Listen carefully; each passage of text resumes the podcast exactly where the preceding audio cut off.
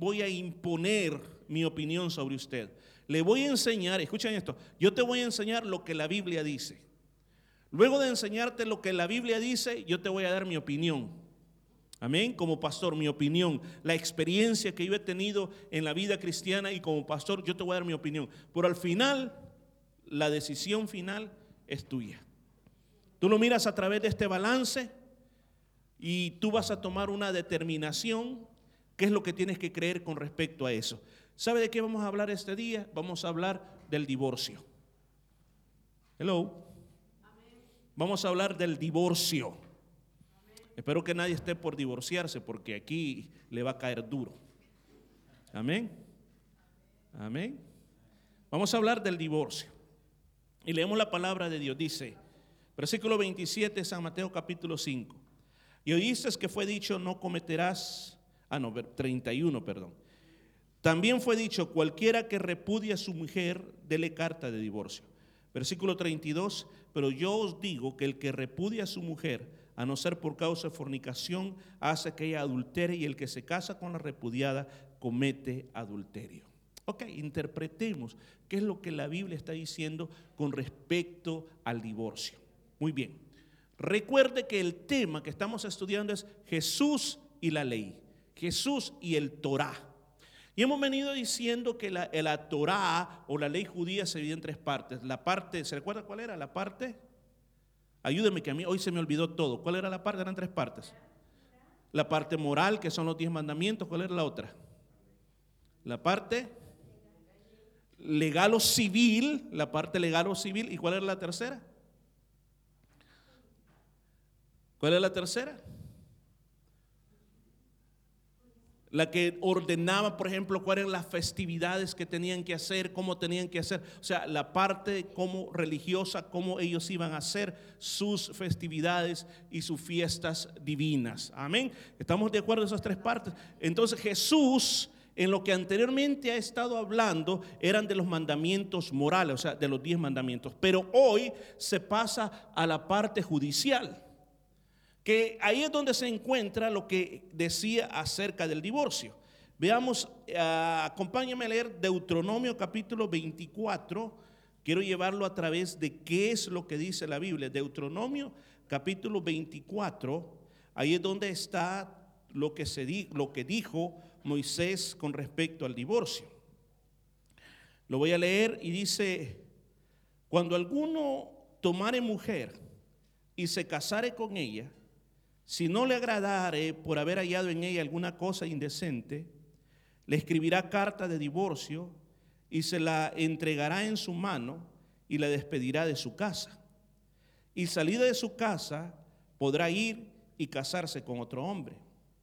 Pero si la aborreciera este último y le escribiere carta de divorcio y se la entregara en su mano y la despidiera de su casa, o si hubiera muerto el postrer hombre que la tomó por mujer, no podrá su primer marido que la despidió volverla a tomar para que sea su mujer después que fue envilecida porque es abominación delante de Jehová y no has de permitir la tierra que Jehová tu Dios te da por heredad. Tratemos de explicar qué es lo que dice esa ley. La ley que Moisés les estaba dando es que si alguien se casaba con una mujer y, y resulta Dice, no haya gracia en sus ojos porque descubre en ella algo que no le agrada. La palabra original, la palabra original, dice, descubre en ella un defecto, también significa. Descubre en ella algo torpe, algo repudiante. Ahora, cuando uno la, la toma literalmente habla de una inmoralidad, pero en realidad en el sentido original, la palabra que se ocupó ahí no es algo inmoral, porque si fuera que la mujer es adúltera, pues no hay divorcio, sino que le toca que la maten a pedradas. ¿Se acuerda lo que hablamos la semana pasada sobre el adulterio? Entonces no se refiere a ese tipo de casos, sino que encuentra algo quizás Algunos llegan a pensar un defecto físico en su cuerpo, que antes de casarse no lo podía ver, pero ahora que están casados puede ver algo en su cuerpo que no le gustó de esa mujer. Entonces dice que Moisés dice que podía tener el derecho a escribirle una carta donde diciéndole, y esa carta se la dirigía a los papás de donde la sacó. Eh, señor y señora tal, pues su, su hija no me agrada por esto y esto y esto y esto y esto y esto, así que se la mando de regreso. Mire cómo era la ley. Así de fácil, así de fácil. Ahora, cuando, y, lo que leímos era que venía esta mujer y se casaba con otro. Y con el segundo que se casaba, también le pasaba lo mismo. Y venía el segundo, le escribía la carta de divorcio también y la mandaba de regreso.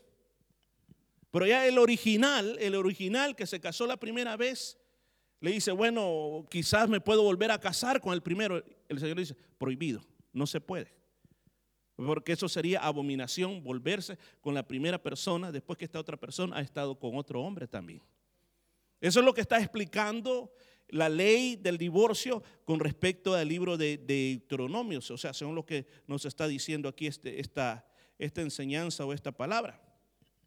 Ahora, eso es lo que decía la ley original con respecto al divorcio. O sea que era algo simple, era algo sencillo, y en, realidad era una ley que se abusaba bastante. Porque alguien que se casó y después se arrepintió de haberse casado, fácilmente podía inventarse cualquier argumento para romper la relación. Así de fácil. Entonces fue un asunto tan, pero tan, tan, tan común, tan común, que el Señor tuvo que expresarse en muchas formas y ya vamos a ver todo lo que la Biblia dice al respecto. Pero viene Jesús y dice, también fue dicho, o sea, está escrito en la ley, en otras palabras, que el que repudia a su mujer dele carta de divorcio. O sea, ustedes tienen escrito en la ley que es bien fácil divorciarse, en otras palabras. Pero viene el Señor y otra vez más ocupa eso.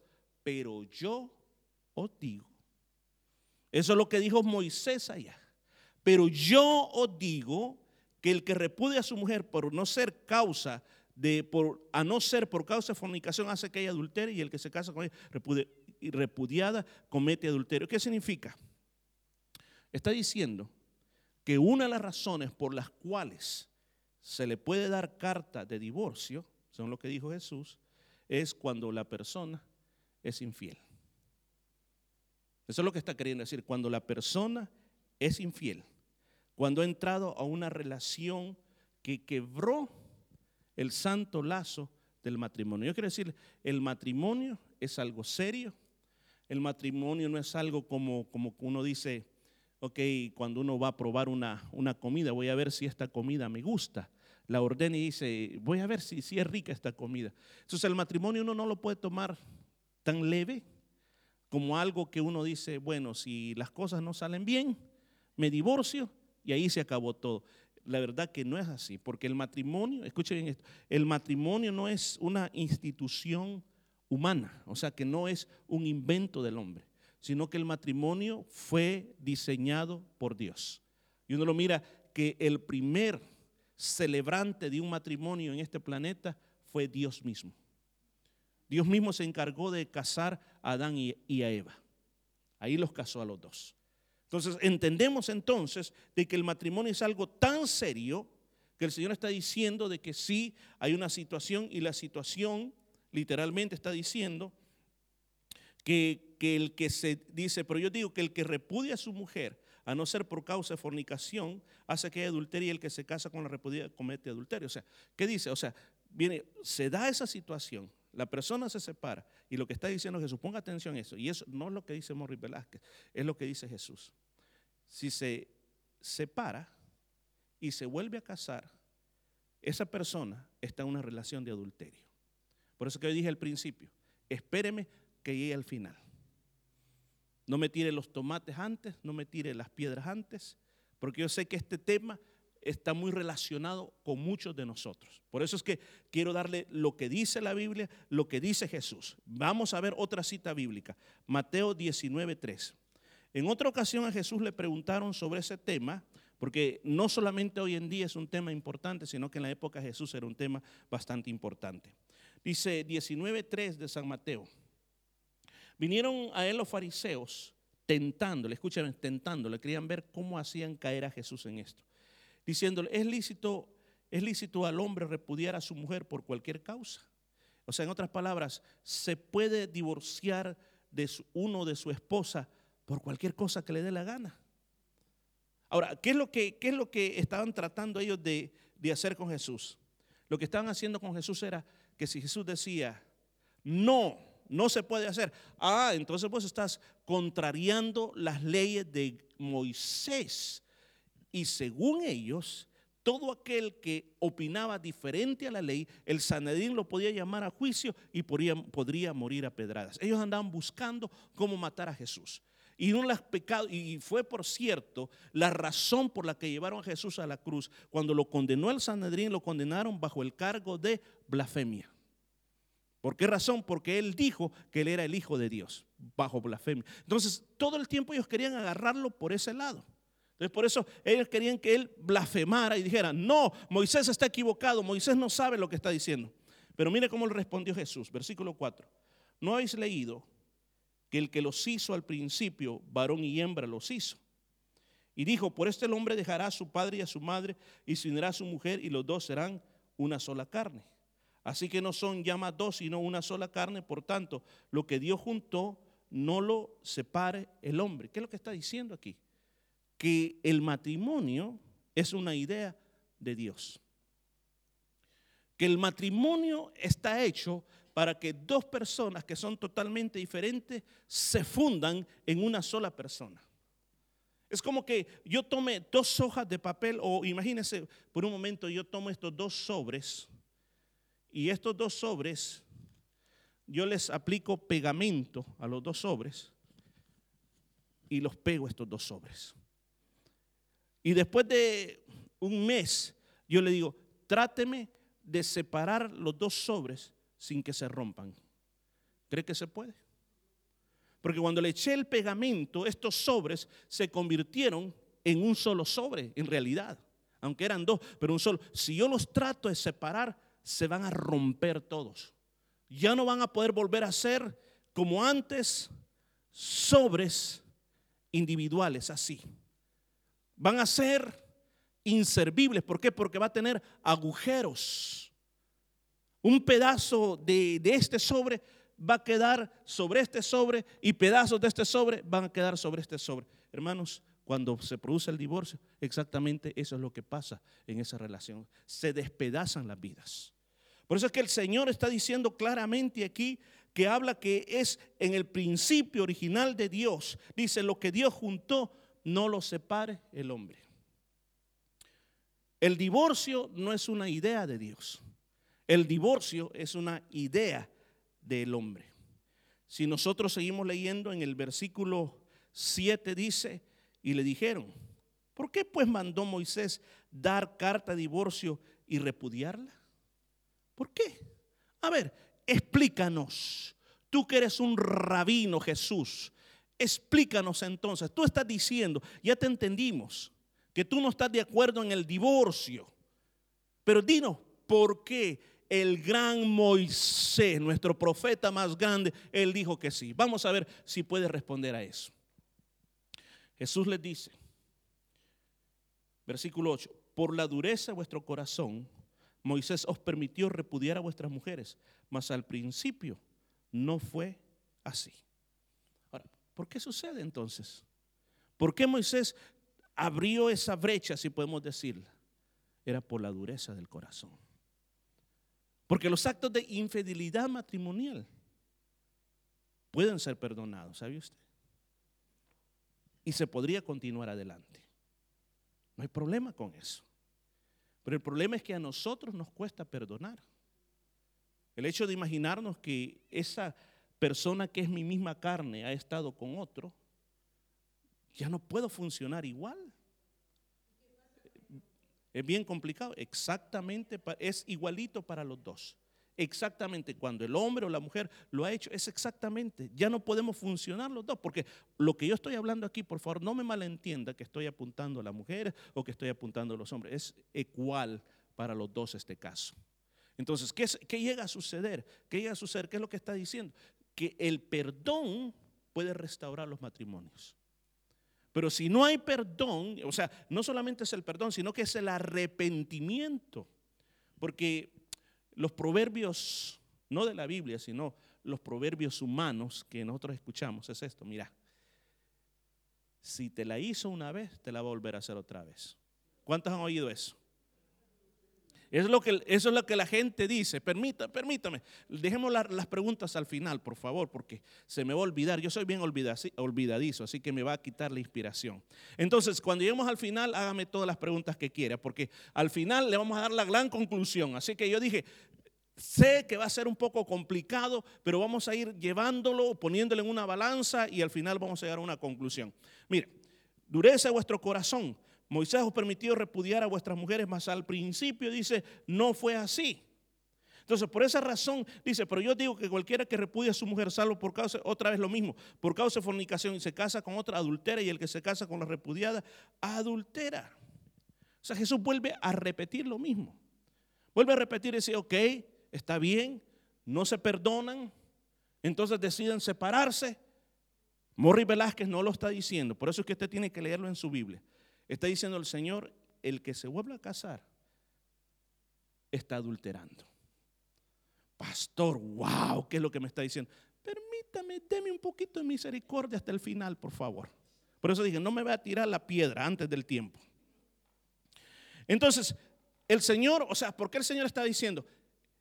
Le está diciendo, óigame, todos los que me están escuchando, el Señor le está diciendo, el matrimonio es algo tan serio es algo que se merece mucha importancia. Después que el Señor dijo eso, mire la expresión que dijeron los discípulos. Si así es la condición del hombre con su mujer, no conviene casarse, dijeron. Los discípulos, porque Señor, ¿y, ¿y quién nos asegura que nos puede pasar eso? Y después que me divorcie, ya no me puedo volver a casar. No, hombre, Señor, eso está muy complicado, Señor. Muy complicado la situación pero sigamos nuestro viaje por la Biblia. Por eso le dije que le quería decir lo que la Biblia dice. Amén. Y después le voy a decir lo que Morris Velázquez opina en base a mi experiencia que yo tengo. Lo que yo opino, lo ponemos en una balanza y al final vamos a tener nuestra propia opinión personal. Amén. Yo no quiero, escuche, la opinión que manda aquí es la opinión de la palabra de Dios. Amén, porque esos son mandamientos. Pablo dijo lo siguiente, Vámonos a 1 Corintios capítulo 7, versículos 10 y 11. 1 Corintios capítulo 7, versículos 10 y 11. Miren lo que dice las escrituras. Pero los que están unidos en matrimonio, mando yo, mando no yo, sino el Señor, que la mujer no se separe del marido. Y si se separa, o sea, si es inevitable, y si se separa, quédese sin casar o reconcíliese con su marido y que el marido no abandone a su mujer. ¿Qué es lo que estaba pasando? En la iglesia de Corinto estaba pasando lo siguiente. Venía la, mujer, porque siempre las mujeres son las que aceptan el mensaje del Evangelio más rápido. El hombre es más duro. Y las mujeres comenzaban a venir a, a, ser parte de una comunidad cristiana y los maridos las molestaban y que va a decir, o sea, los tiempos no han cambiado, igual como ahora. ¿Qué, vas a ir a hacer ahí? ¿Qué mira aquí? ¿Qué mira allá? Si usted tiene un marido cristiano es una bendición. Pero si tuviera uno que no conoce de Cristo, le sería de estorbo todo el tiempo. Digo estorbo no porque le estoy criticando que es un estorbo, sino porque le trataría de estorbar que usted sirviera al Señor y que usted, usted siguiera las cosas de Dios. Entonces se estaba dando un fenómeno.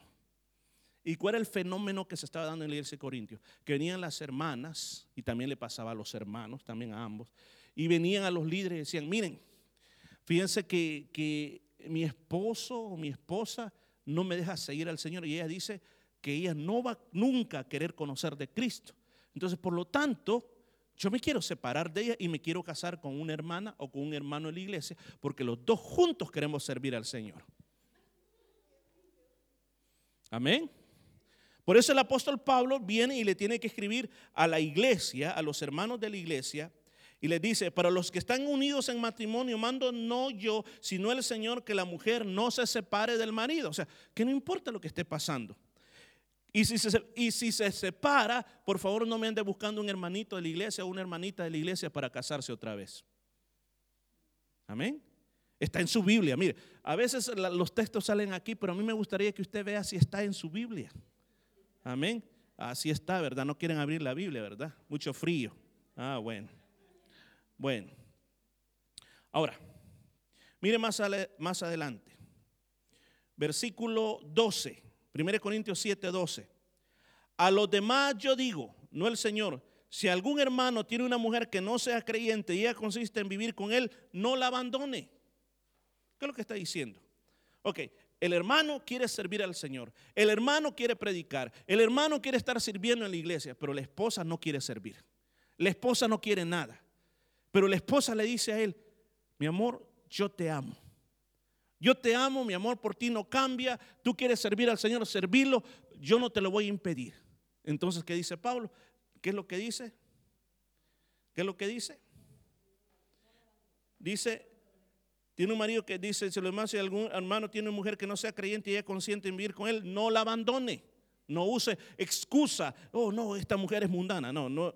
Versículo 13. Y si una mujer tiene un marido que no sea creyente y él consiente en vivir con ella, no lo abandone. No está diciendo, no se va a separar por, por aspectos de eso. Si, si Dios los tiene unidos, manténganse unidos. Dice, porque el marido incrédulo es santificado en la mujer y la mujer incrédula en el marido. O sea, ¿qué es lo que está diciendo? Si su marido no cree al Señor, pero usted es fiel al Señor, dice que hasta, hasta su marido es santificado a través de usted. Hello, hello, hello. ¿Está aprendiendo? Dice, pues de otra manera vuestros hijos serían inmundos. ¿Qué más está diciendo? Que hasta los hijos son santificados por una sola persona que esté siguiendo al Señor. ¿Cuántos alaban al Señor? Pero luego, mire, dice, pero si el incrédulo se separa, sepárese. Pues no está el hermano o la hermana sujeto a servidumbre en semejante caso, sino que a paz nos llamó Dios. O sea, ¿qué quiere decir? Si el otro, el otro dice, mira, me caes mal porque ahora solo hablas de Biblia, me caes mal porque hoy solo andas en la iglesia, me caes mal, yo ya no te soporto. dice, me voy. Ok, andate.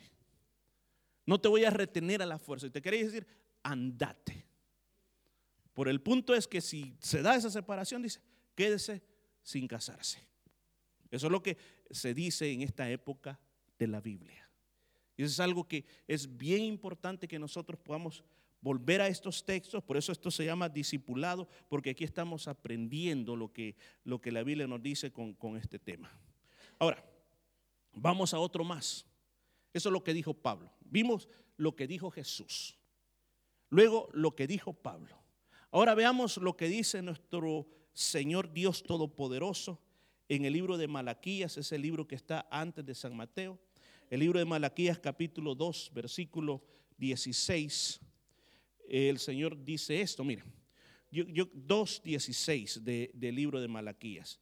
Yo quiero explicarle algo que pasaba durante la época de Malaquías. Malaquías, no crean que fue algo que pasó antes de San Mateo está puesto ahí solamente por un orden de que así se formó el canon del, Antiguo Testamento. Pero históricamente, la historia de el, trasfondo histórico del libro de Malaquías, usted tendría que irse hasta el libro de Esdras. Si usted lee el libro de Esdras, y usted mira Esdras, está, está Esdras, Nehemías, Esther, Job, o sea, usted tiene que ir bien atrás. Si usted quiere entender el trasfondo de Malaquías está en Esdras. ¿Qué es lo que estaba pasando en esa época? Lo que estaba pasando en esa época era el pueblo había regresado de un cautiverio y se estaban restableciendo en su tierra. Al, al restablecerse en su tierra, se estaba dando un fenómeno, que ahora esa tierra estaba también habitada por otras naciones extranjeras y muchos judíos mayores ya lo que estaban haciendo es, se estaban divorciando para casarse con mujeres extranjeras más jóvenes. Y se estaba dando aún más, lo terrible de todo eso, si usted también lee el libro de Malaquías, es que los sacerdotes de Jehová, los ejemplos del pueblo, estaban haciendo lo mismo. Estaban dejando a sus esposas de muchos años y se estaban casando con mujeres extranjeras más jóvenes y estaban teniendo hijos con ellos. Y se da el caso, inclusive Nehemías también habla de eso, que los hijos que estaban naciendo ya no estaban hablando la lengua judía, sino que estaban hablando la lengua de otros pueblos. Y dice en Nehemías que Nehemías se enoja tanto que agarra a los hombres, a los padres de esos, los agarra del pelo, la barba y les da una buena golpiza. Pero dice, ¿cómo es que ustedes han permitido eso? O sea, que estaba una, una plaga grande de divorcio. Entonces, por esa razón se escribe aquí, en 2.16. Dice, el Señor Todopoderoso el Señor Todopoderoso, Dios de Israel, ha dicho que Él aborrece el repudio y el que cubre de iniquidad su vestido, dijo Jehová de los ejércitos, guardaos pues en vuestro espíritu y no seáis desleales. Lo voy a leer, porque Jehová Dios de Israel ha dicho que Él, o sea, Dios, aborrece el repudio y el que cubre de iniquidad su vestido, dijo Jehová de los ejércitos, guardaos pues en vuestro espíritu y no seáis desleales.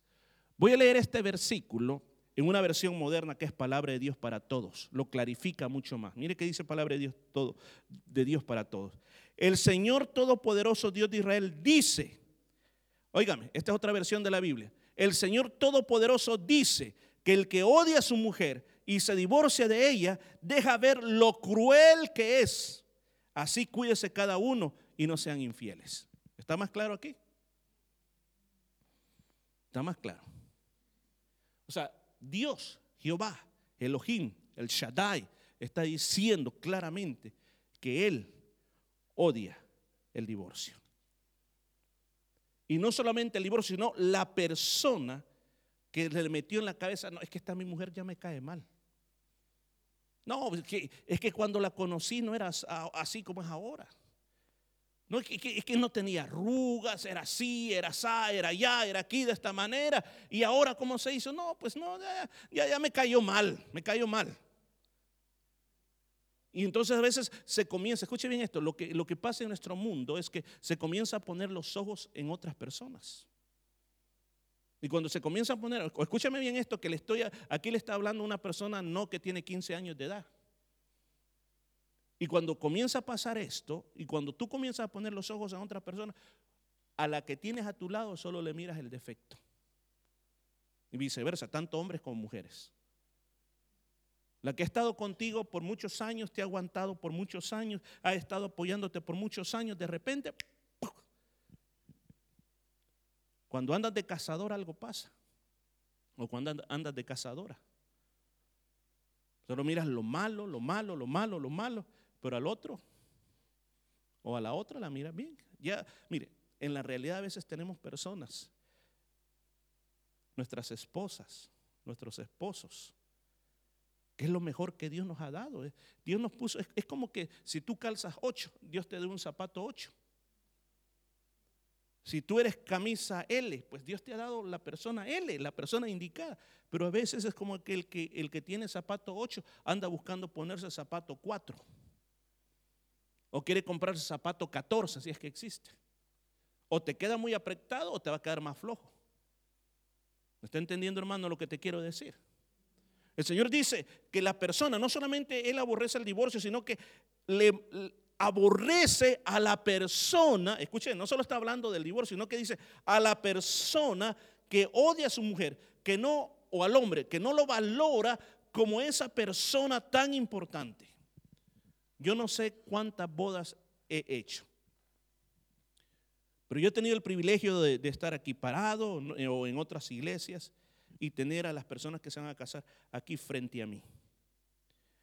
Y la ceremonia matrimonial, la ceremonia matrimonial que se hace, tiene diferentes etapas. Tiene etapas donde hay votos que se están haciendo el uno al otro. Y tiene etapas, hay etapas que es una parte que se llama el pacto. O sea, el pacto es que una persona está pactando con la otra persona que le dice de que te voy a ser fiel toda la vida, que voy a estar contigo en riqueza, en pobreza, en enfermedad, en los tiempos buenos, en los tiempos malos. Aún más le dice, le dice esto también, no sé si usted se acuerda todavía, pero yo me acuerdo.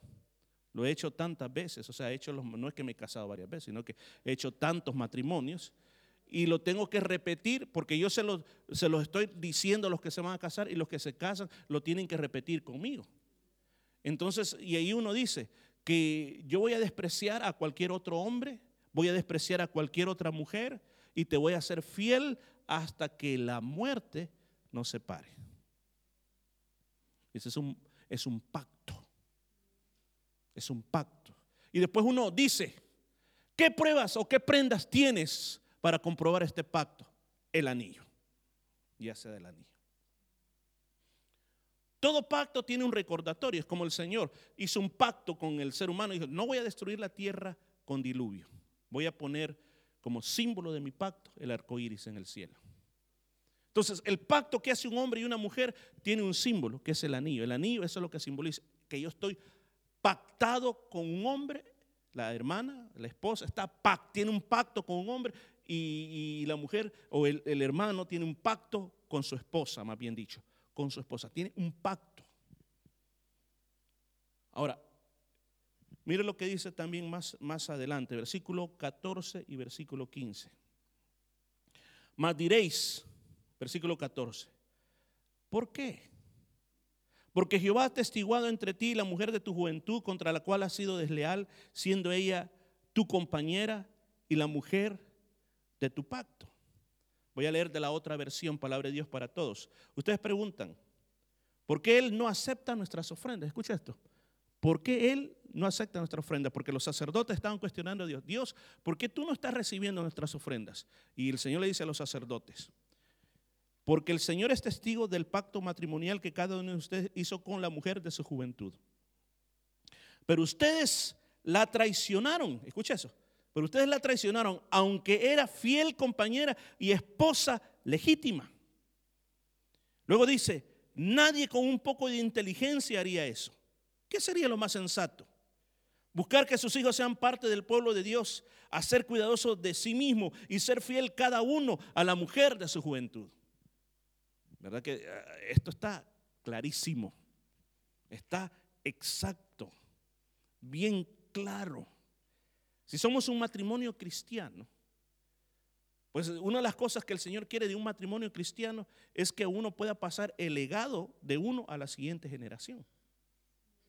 Ahora, en el, Malaquía no estaba pasando, el legado se iba a perder. Porque ellos se habían casado con mujeres del pueblo de Amón, con mujeres moabitas, y ellos adoraban otros dioses. Entonces, ¿cuál iba a ser el legado? Piense, piense por un momento, ¿qué tal? ¿Qué tal? que si una hermana cristiana se casa con un budista, ¿qué pasa? Una vez fuimos a visitar un hombre que estaba enfermo y me recuerdo este hermano, creo que el hermano Ramiro me llevó a ver a este hombre. Y cuando llegamos, eh, nos comenzó a contar de que él se había casado con una mujer budista. Y entonces, y, cómo fue eso? ¿Qué pasó? Y comenzó a contar, bueno, la verdad las cosas, que como mi familia, nosotros somos católicos y era budista, tuvimos que hacer dos bodas. Una en la iglesia católica y otro fuimos a, creo, a Tailandia para hacer la, la famosa boda budista. Ahora, ¿y cuando hay niños? ¿Para dónde los van a llevar? ¿Budistas? ¿Cristianos? ¿Qué van a hacer? Entonces el Señor dice, este es lo que el propósito de una familia que se constituye. Ahora, llegamos a este punto. Después de haberle dicho lo que, lo que la Biblia dice, voy a comenzar a, a traerle algunas... Ah, me falta una cosita más. Jesús está diciendo, si se separa, se divorcia, no se case. Pablo lo está diciendo también. Ahora, ¿quiénes, ¿quiénes entonces se pueden casar? Bueno, 1 Timoteo 5:14, por favor no me tire los huevos, los tomates y todo hasta que terminemos y no vaya a salir enojado conmigo porque no hemos terminado, por favor. Trate de llegar al final de lo que le estoy enseñando. 1 Timoteo capítulo 5, versículo 14. Dice, quiero pues que las viudas jóvenes se casen, críen hijos, gobiernen su casa, que no den al adversario ninguna ocasión de maledicencia. ¿Qué es lo que está diciendo? Si usted es una persona viuda, se puede casar. Aquí dice, viudas jóvenes, pues sí, las viudas jóvenes pueden seguir teniendo hijos. Hay unas que ya no pueden tener hijos, pero sin embargo, pero sin embargo, sin embargo, tienen la permisión bíblica de poder casarse. Romanos capítulo 7 también lo dice, versículos 2 y 3 Dice, por ejemplo, la ley dice que una mujer casada debe permanecer unida a su marido mientras él esté vivo.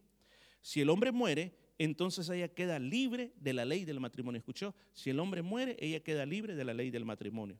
Sin embargo, si la mujer se casa con otro hombre mientras su esposo vive, aquí lo está haciendo Pablo otra vez, si la mujer se casa con otro hombre mientras su esposo vive, ella comete adulterio. En cambio, si el esposo muere, ella puede casarse con otro hombre sin cometer adulterio. ¿Entendió lo que dice la palabra? ¿Verdad que está claro? ¿Está claro? Ok. Ok. Aquí viene la parte.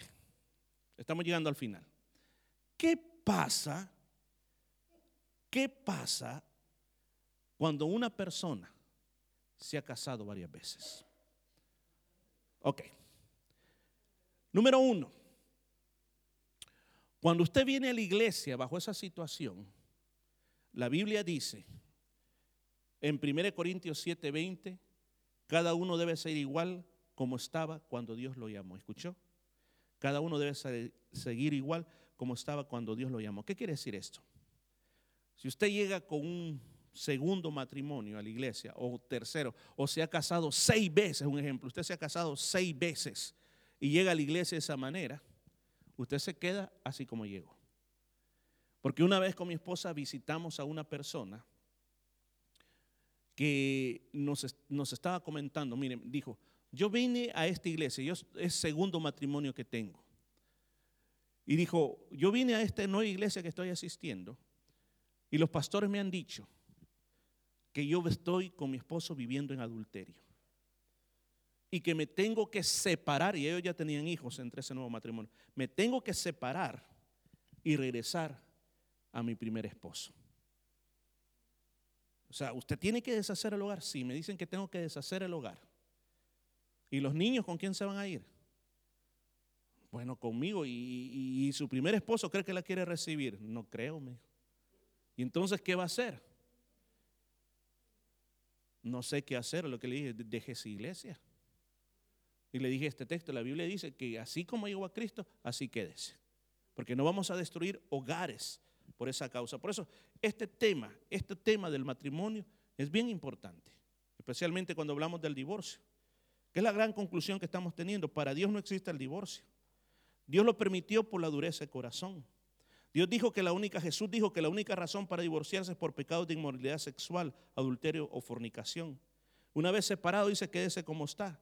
Si se casa, dice, comete adulterio. Las viudas pueden volver a casarse. Si usted vino al Señor bajo una situación de varios matrimonios, quédese como está.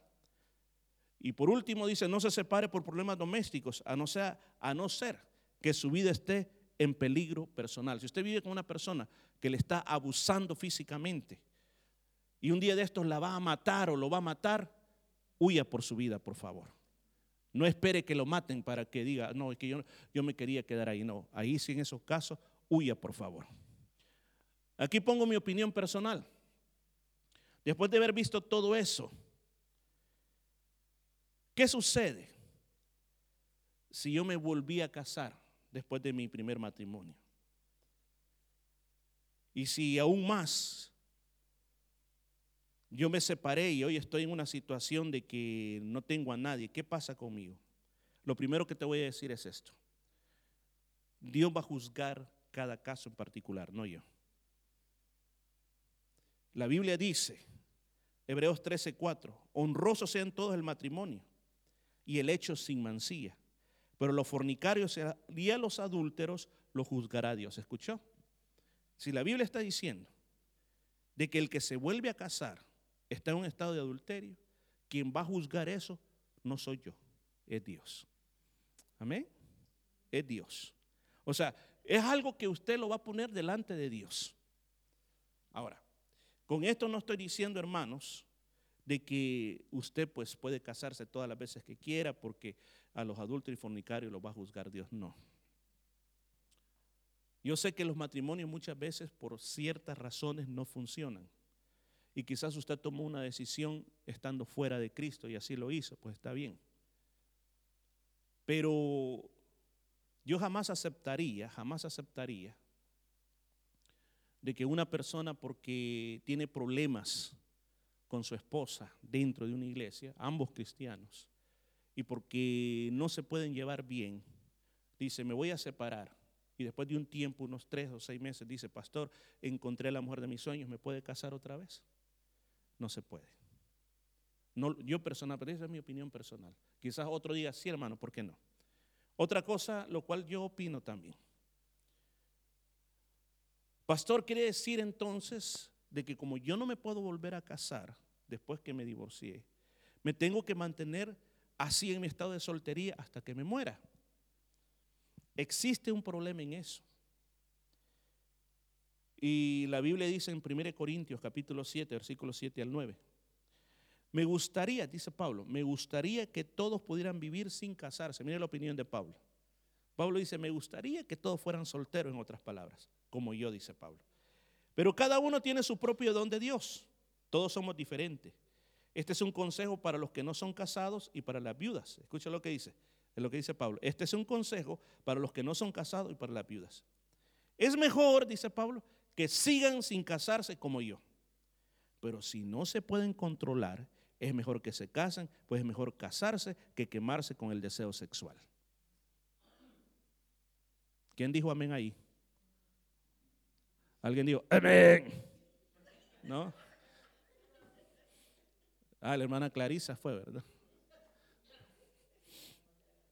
Amén. Poderosa palabra esta, ¿verdad? O sea, ¿qué, ¿qué, es lo que está diciendo ahí? De que muchas veces, por ser tan legalista con este punto, hay muchas personas que se mantienen solteros en la iglesia mujeres y hombres. Y, y ¿sabe qué? Practican el sexo ilícito, como que es cualquier cosa. Les aparece un novio por ahí y muchas veces cuando ya somos mayores, y, miren, por favor póngame atención, esto es algo muy serio, cuando ya somos mayores, las personas no, el compañero que nos busca no solamente quiere un apretón de mano, no solo quiere un besito. ¿Verdad? Ya quiere más. Y se vive de una manera que quiere primero la prueba y quiere y así andan probando a uno, probando a otro, probando aquí y a veces no están interesados en matrimonio. Y aquí viene el punto de que de que es bien importante pensar de que, por eso el matrimonio es algo serio. No lo tiene que tomar a la ligera, decir, me voy a casar porque me gusta. No, no, es, es algo que usted lo tiene que requete pensar. Pensarlo bastante, con quién te vas a casar. Yo cuando, cuando vienen parejas a mí que me dicen, nos queremos casar, lo primero que hacemos es hacer un pequeño curso matrimonial. En el curso matrimonial discutimos muchas cosas y una de las cosas que tratamos de establecer es por qué te quieres casar con esta persona. ¿Por qué te quieres casar con esta persona? Y a veces ha habido momentos en los cuales yo me he tenido que meter y decir, mira, este, creo que no te deberías de casar. E, es mi parte, es lo que, lo que yo tengo que hacer. ¿Por qué razón? Porque el matrimonio, hermanos, es algo muy serio. Que una vez usted entra a eso, ya no te puede salir de ahí. Que estés atrapado. ¿Aló? Ya no te puedes salir, quedaste atrapado. Amén. Amarrado, enjaulado, con candado, con todo. Amén. Ya no te puedes salir de esa. Ahora, pero usted dice, no me funcionó, ok. No le funcionó. Y como muchos dicen, para justificar, no, lo que pasa que ella me fue infiel, por eso es que me tuvo que, separar. ¿Va? Está bien. Yo no soy quien para juzgar tu situación. No podemos generalizar todo lo que estamos diciendo. Tiene que ser analizado persona por persona, situación por situación, para tomar una determinación. Pero yo te he dicho lo que dice la Biblia. Ahora, si, si tú estás en una situación en el momento que tu matrimonio está así, trata de arreglarlo, por favor. Trata de arreglarlo. Porque el, el divorcio no es la solución. Cambiar de persona no es la solución. No es la solución. Es tan importante de que después de eso, cuando se separa y usted comienza a lidiar con otras personas, con otras situaciones, y usted dice, ¿y ahora qué, voy a hacer? Las iglesias nosotros existimos, existimos para ayudarle a que los matrimonios sean restablecidos fuertemente. Y que si el Señor, pues al final usted no pudo hacer un matrimonio feliz y, y tiene que tomar esa decisión, pues es una decisión muy, muy seria. Lo cual el pueblo de Dios tiene que considerar y, y, cada día revisar cómo anda su matrimonio y fortalecer el matrimonio en lugar de pensar en separarse. Tiene que fortalecerlo, no importa los años que usted esté casado, entre más años va siendo mejor la cosa.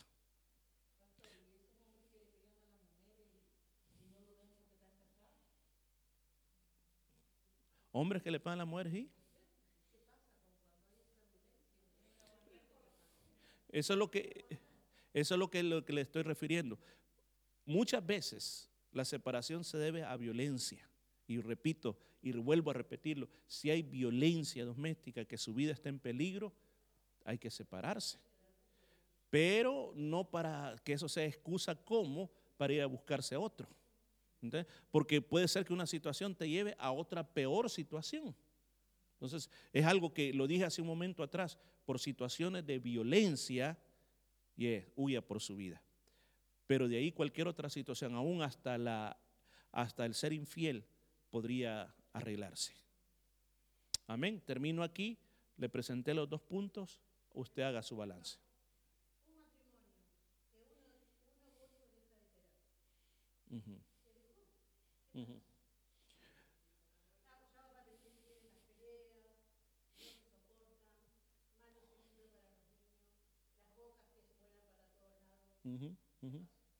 Bueno, todo lo que estamos hablando, si nosotros somos cristianos, la parte esencial del cristiano es el amor y la restauración. Es bien difícil decir que el amor se terminó. Mira, una vez estuvimos aconsejando una, una pareja y ellos me decían los dos, nosotros ya no tenemos amor. Lo que sentimos es odio el uno para el otro. Ah, ok, ok. ¿Usted siente odio? Sí. ¿Qué es lo que usted desea ver de él? Que se muera. Ah, ok. Le pregunté lo mismo. ¿Y qué desea usted de ella? Que viva lo más lejos de mi vida. Después nos reunimos otra vez más y, le dije, ¿me podrían dar una lista de cuáles son las ofensas más grandes que ustedes se han hecho? Y les dejé una página y la página no les alcanzó para la lista de todo lo que se habían hecho. Entonces les dije, aquí el problema es que no se han perdonado de verdad. Y la falta de perdón ha creado odio y el odio ha matado el amor. Pero aún más, en esa situación tan difícil, les hice una pregunta. ¿Ustedes todavía creen en Jesucristo? Sí. ¿Lo aman? Sí. Él puede reconstruir su matrimonio si se dan una oportunidad más. No va a ser igual al principio, va a ser como una cuesta para arriba, pero su matrimonio tiene solución, pero tienen que perdonarse. Si no se perdonan, entonces no va a tener solución. Entonces, esa sería la respuesta que podría dar a eso. ¿Alguna otra pregunta? Depende, depende. A veces uno comienza y después el otro toma de lo, del otro que está dando. Y recuerde que siempre uno se convierte en la respuesta del otro. Uno responde con amor porque el otro le da amor. Uno responde con odio porque el otro le da odio. Sí, hermano.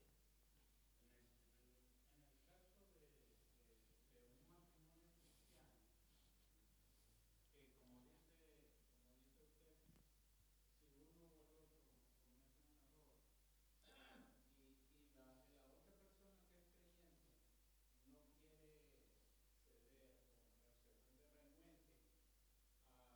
Yo creo que en casos, en casos...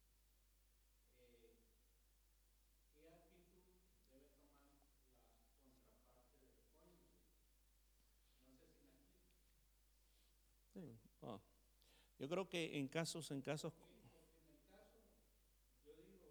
no quiero. Entonces, en ese caso, ¿qué puede hacer un creyente?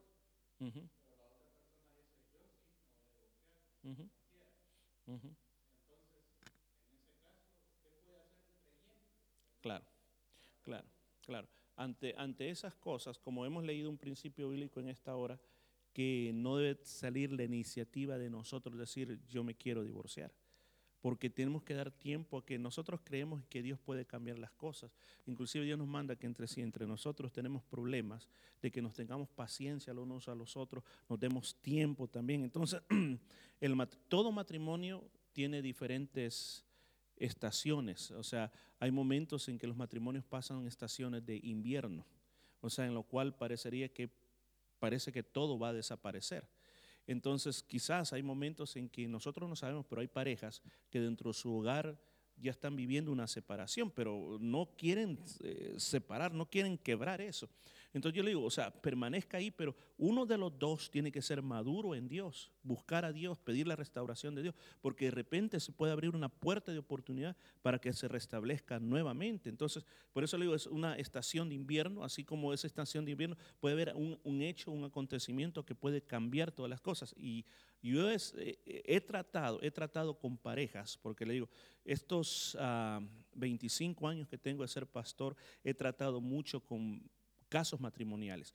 Y hay parejas que momentáneamente se han separado, se han separado por uno, dos o tres meses, pero esas personas lo han hecho simplemente para restablecer relación. No han andado con otros hombres, no han andado con otras mujeres, se han vuelto a veces a las casas de sus padres o con una familiar, pero en ese tiempo les ha servido para volver a reencontrarse y cuando vuelvan a iniciar la relación, me han pedido que les ayude a restablecer la relación, platicamos y ese tiempo, ese pequeñito tiempo que pasó así, les ayudó para volver a, restablecerse y comenzar de nuevo. No es muy recomendable, eso sí, que no, yo no le recomiendo, por favor, que por un problema usted se vaya y se vaya a la casa de un familiar y diga, no, que yo ya no lo soporto. O sea, eh, es como, es como dicen, usted es soldado de ese cuartel y usted no abandona el cuartel, a menos que lo quieran matar.